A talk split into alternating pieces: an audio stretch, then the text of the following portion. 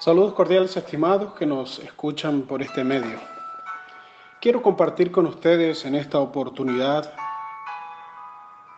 el encuentro que hemos de tener con nosotros mismos. Dicho de otra manera, ¿sabes calcular el valor que tienes como joven o señorita, como persona? Nosotros hacemos vida en una sociedad capitalista, esa es la verdad. Sin embargo, ¿qué determina el valor de un objeto? En el principio capitalista del libre intercambio comercial, por ejemplo, el precio de las cosas está determinado por lo que la gente esté dispuesto a pagar por ella. Si no, mírelo cuando usted intentó vender esa cámara vieja o vender ese artículo ya pasado de moda, ¿cierto?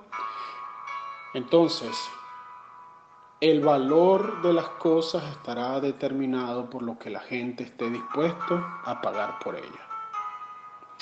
Me hace acordar la temporada de béisbol por allá en el año 1999, quizá algunos de ustedes iban haciendo, pero es la experiencia del big leaguer Mark Maguire. Jugaba para los Cardenales de San Luis. Se había convertido hasta ese momento en la figura de, de la temporada. Resulta que estaba listo para conectar su jonrón número 70 y convertirse en el beisbolista con más vuelas cercas en una sola temporada. Y así fue. Logró conectar su jonrón número 70. Pero el punto en cuestión es el siguiente, que la pelota, esa pelota, la cual sacó del parque, fue subastada y su valor alcanzó a 3.05 millones de dólares. Una insignificante pelota que no pasa de costar 7, 8 o 9 dólares. Pero ¿saben cuál es la sorpresa? Que la gente estuvo dispuesta a pagar por una pelota de béisbol 3.05 millones de dólares. ¿Saben? Justa o injustamente, pues así funcionan las cosas en lo que a transacciones comerciales se refiere. Ahora, nos podemos preguntar, ¿se aplicará esto también a los seres humanos? Es decir, ¿cuánto valemos nosotros? ¿Cuánto vale el ser humano? En una oportunidad, el señor David Marshall escribió un artículo donde esboza detenidamente cuál es el valor del ser humano desde el punto de vista químico. Por ejemplo, él menciona usando un cuerpo de aproximadamente unos 68 kilos, dice que tiene suficiente agua como para llenar un recipiente de 38 litros, es decir, unos 10 galones. Tiene tanta grasa en su cuerpo como para hacer 7 barras de jabón. Tiene tanto carbón en su organismo como para hacer 7000 minas de lápiz fósforo para 2.200 cabezas de fósforo, magnesio como para una dosis de leche magnesia, hierro como para un clavo del tamaño mediano, cal para pintar un gallinero y suficiente azufre para matarle las pulgas a un perro. Y así es. Eso, según el señor Marcha, daría entonces unos pocos dólares que tendría de valor el ser humano. Pero con todo respeto al señor Marshall, creo que tú y yo valemos más que unos pocos dólares. Hoy la sociedad insiste en mencionar que tú tienes más o menos valor dependiendo de tres aspectos. Si es en términos de nuestros orígenes, es decir, sobre tu abolengo, tu apellido, tus raíces, la sociedad piensa que tienes más valor dependiendo de eso.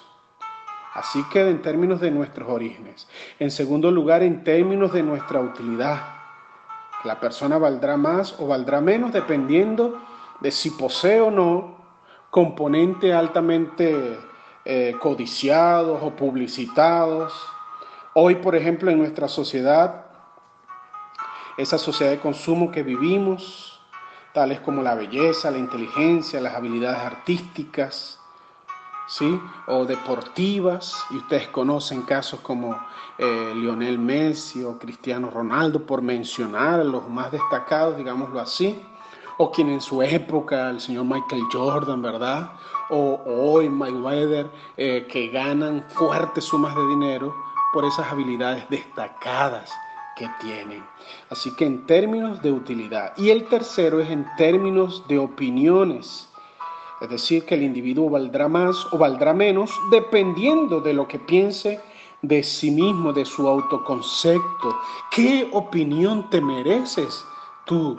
¿Qué opinión tienes de ti mismo? Entonces, eres valioso según la sociedad en términos de orígenes, en términos de utilidad o en términos de opiniones. Pero te digo algo que el factor clave aquí para determinar el valor del ser humano hay que buscarlo no en cuán útiles somos o en lo que los demás piensan de nosotros, ni siquiera en lo que pensamos de nosotros mismos, sino de lo que Dios piensa de nosotros. ¿Cuánto entonces vale un ser humano para Dios? ¿Qué piensa Dios acerca de ti? ¿Qué piensa Dios acerca de mí? El amor de un padre no depende de la bondad del hijo, sino de cuánto éste vale, vale para el padre. Saben, apreciados, en realidad la propia ah, eh, opinión que tengamos de nosotros será valiosa o no, dependiendo si reconocemos que es Dios nuestro creador. En la Sagrada Escritura vemos ejemplos interesantes de lo que Dios piensa de nosotros, del amor incalculable, inmerecido. Les invito, por ejemplo, a, eh, que busquen, lean en sus Biblias, en algún momento eh, de ocio que tengan, en el libro del profeta Oseas. Oseas y, Gomer, su esposa. Probablemente no hay otra en toda la Biblia, otra historia que ilustre con tanta fuerza lo que Dios piensa de nosotros, como lo hace en este pasaje tan extraordinario del libro del profeta Oseas. Búsquelo, léalo, interesante, ¿verdad? ¿Por qué? Porque allí resalta básicamente que para Oseas Gomer valía muchísimo y estuvo dispuesto a pagar el precio para volverla a tener. Pero ¿cuánto valemos entonces, apreciados? Probablemente muy poco en un salón de, de remate o de subasta o del pensamiento de la sociedad moderna, pero mucho valemos nosotros para Dios. Y ustedes dirán, bueno, pero en base a qué puedo yo hacer eh, esa afirmación? En base a dos criterios importantes, que fuimos creados y que fuimos redimidos. Cuando nosotros tratamos de comparar el principio capitalista de la sociedad moderna y pudiéramos decirlo entonces así como el principio capitalista del Evangelio. Por ejemplo, ¿qué significa que el principio capitalista del intercambio comercial consiste sencillamente en que el valor de un objeto se determina en última instancia por lo que la gente está dispuesta a pagar por ella, ¿sí o no? Ahora, ¿en qué consiste el principio capitalista del Evangelio? Es que el valor del alma humana, su valor, mi valor se determina por el precio que Dios estuvo dispuesto a pagar por su redención, por mi redención. ¿Ven la diferencia entonces? Por eso es que la Sagrada Escritura dice en 1 Juan 3.1, mirad cuál amor nos ha dado el Padre para que seamos llamados hijos de Dios. Cuán valioso eres entonces cuán valioso soy. Y allí está determinado ese encuentro personal, ese encuentro conmigo mismo al reconocer que es Dios el autor de mi, de mi existencia. ¿Mm?